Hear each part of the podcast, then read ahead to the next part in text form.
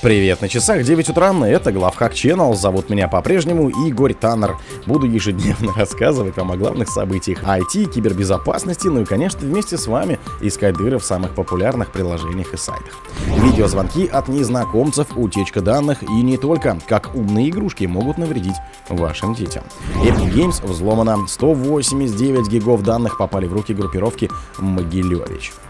Лабхост – швейцарский нож для атаки на банки Северной Америке. Наказание для Минобороны, как Великобритания помогла афганским беженцам скрыться от талибов. DDoS-атака MP3 файлом. Администратор веб-сайта стал героем вирусной истории на Reddit.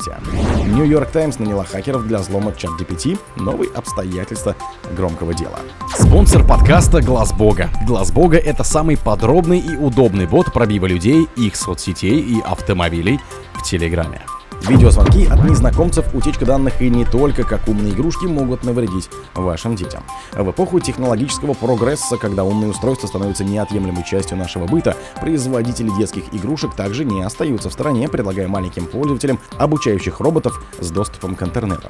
Однако, как показало исследование лаборатории Косперс, Кого инновации не всегда идут рука об рука с безопасностью. Специалисты вывели уязвимости в программном обеспечении одного из таких роботов, представляющих собой планшет на колесах со множеством функций от обучающих приложений до видеозвонков.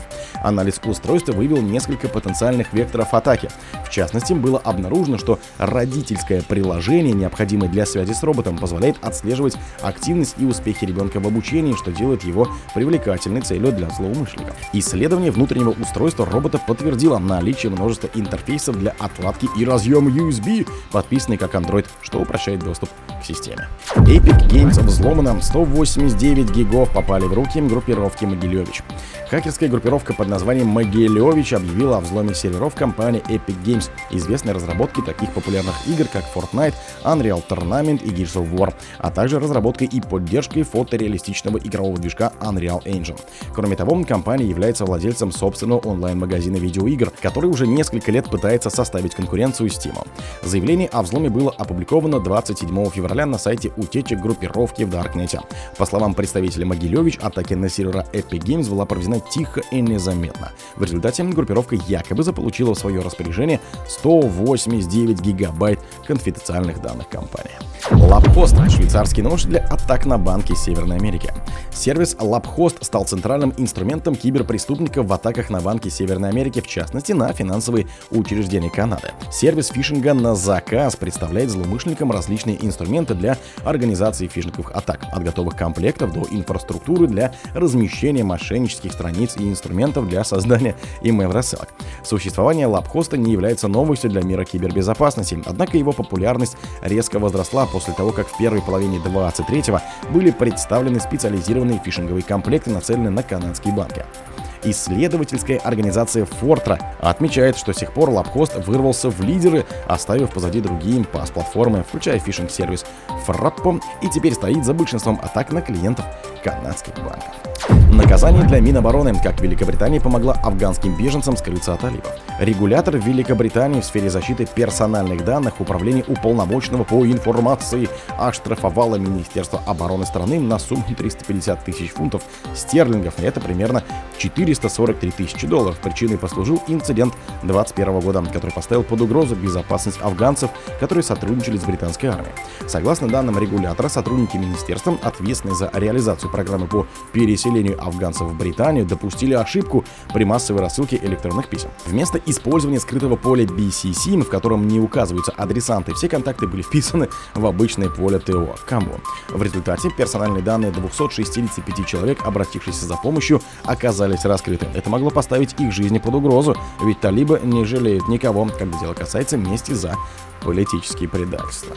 DDoS-атака MP3 файлом администратор веб-сайта стал героем вирусной истории на Reddit.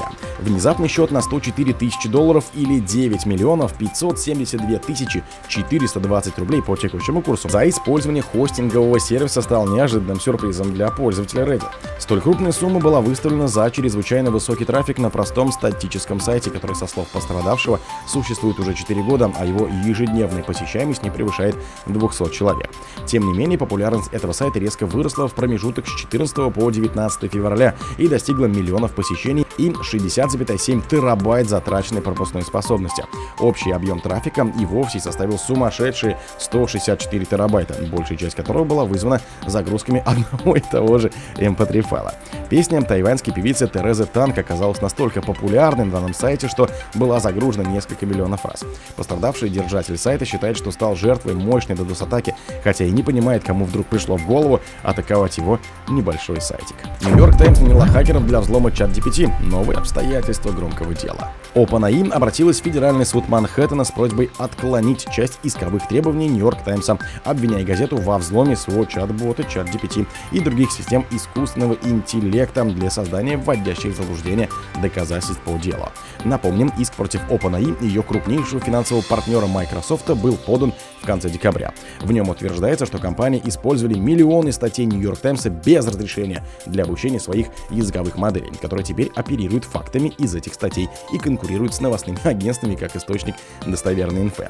Примечательно, что это дело уже далеко не первое, когда правообладатели обвиняют технологические компании в неправомерном использовании их материалов для обучения искусственного интеллекта. Так, ранее фотостоком Jetty Image подал в суд на Stability AI за несогласованное использование изображений сервисом для обучения генеративной нейросети.